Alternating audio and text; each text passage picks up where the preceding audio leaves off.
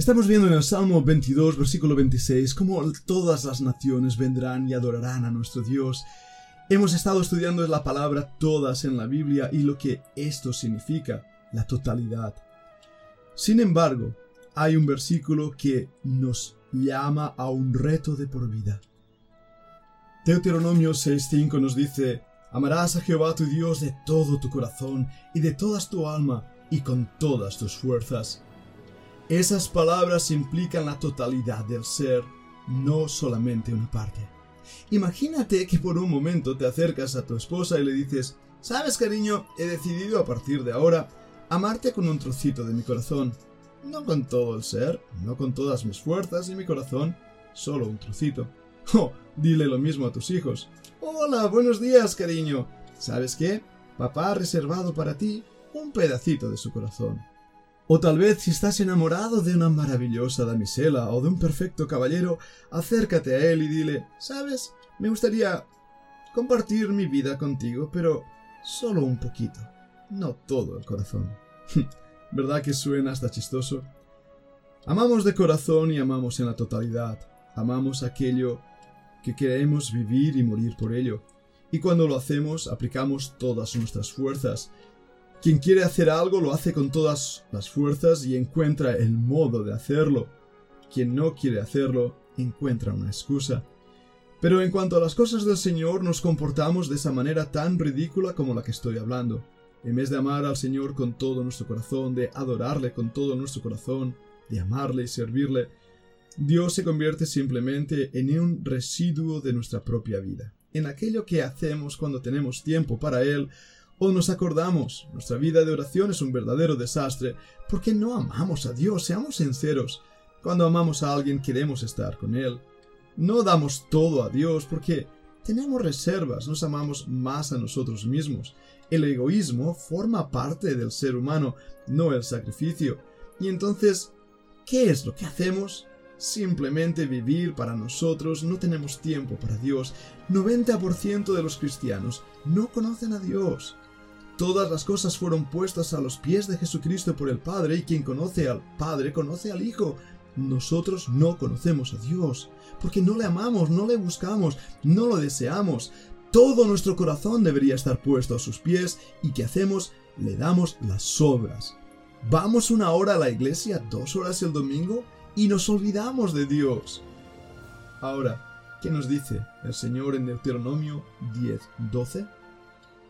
Que pide Jehová tu Dios de ti, sino que temas a Jehová tu Dios, que andes en todos sus caminos y que lo ames, y sirvas a Jehová tu Dios con todo tu corazón y con toda tu alma. Y fíjate una vez más también en el versículo 26-16. Jehová tu Dios te manda hoy que cumplas estos estatutos y decretos, cuida pues de ponerlos por obra con todo tu corazón, con toda tu alma Voy a seguir leyendo Deuteronomio 32.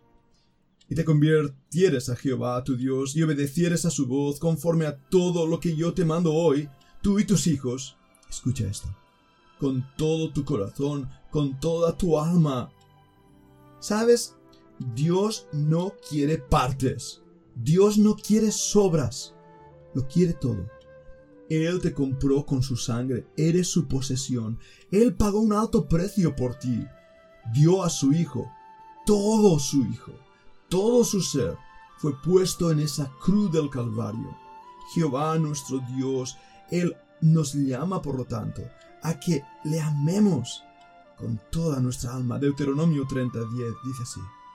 Cuando obedecieres a la voz de Jehová tu Dios para guardar sus mandamientos y sus estatutos escritos en este libro de la ley, cuando te convirtieres a Jehová tu Dios con todo tu corazón y con toda tu alma.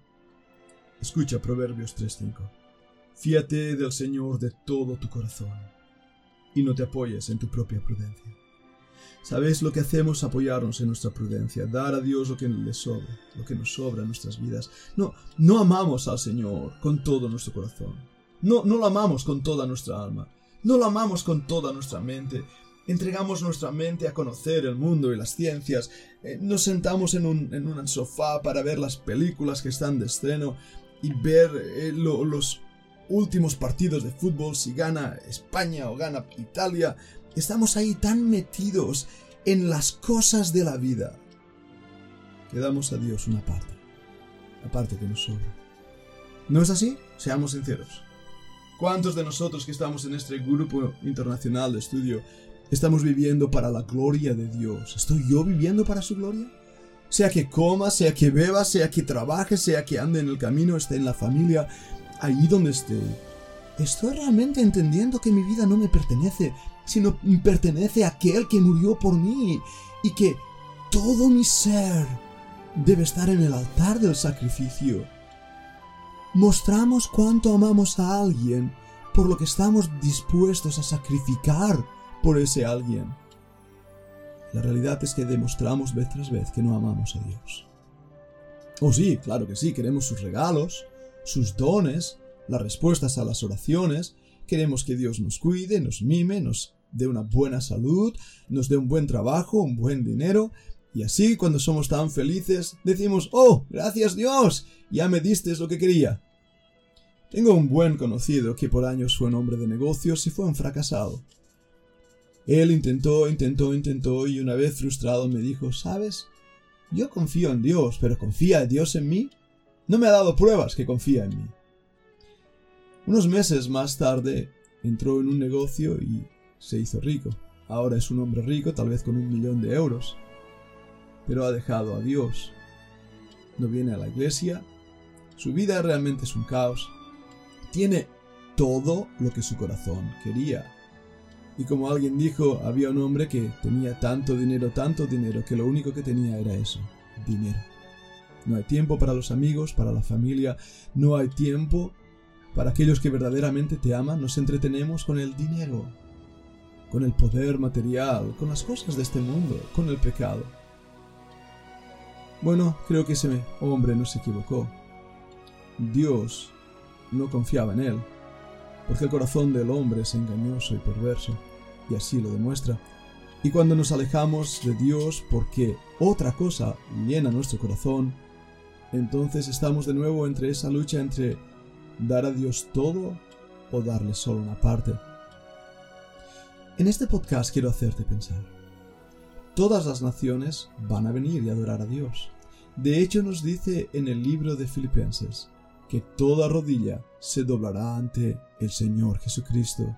Mira lo que allí nos dice Filipenses 2.9, por lo cual Dios también le exaltó hasta lo sumo y le dio un nombre que es sobre todo nombre, para que en el nombre de Jesús se doble toda rodilla de los que están en los cielos y en la tierra y debajo de la tierra, y toda lengua confiese que Jesucristo es el Señor para gloria de Dios Padre. Toda lengua todo corazón. El corazón no solamente es el asiento de las emociones. El corazón es el centro de la voluntad del hombre. Tienes una voluntad y una voluntad fuerte. La pregunta que me hago es, ¿has dado a Dios tu corazón? ¿Le has rendido a Dios tu corazón? ¿Has controlado tu corazón para que esa voluntad decida darse por completo al Señor? ¿O tu voluntad está entre dos aguas, intentando ver ¿Qué va a ganar toda tu alma? El mundo, oh Dios. El dinero, oh Dios. La religiosidad, oh Dios. La justificación propia, oh Dios. Quiera el Señor hacer que nuestras rodillas se doblen hoy, antes que venga ese día cuando forzosamente tengamos que hacerlo. Dios nos ha llamado hoy a vivir para su gloria, a disfrutar de todas sus promesas, de todo lo que Él es, de todo lo que Él nos da, pero sobre todo de toda su persona, su ser, de todo su amor, de toda su misericordia. Alma que escuchas, la pregunta que tengo para ti es esta. ¿Amas a Dios con todo tu corazón, con toda tu alma y con todas tus fuerzas? Yo espero que sí. Que Dios os bendiga.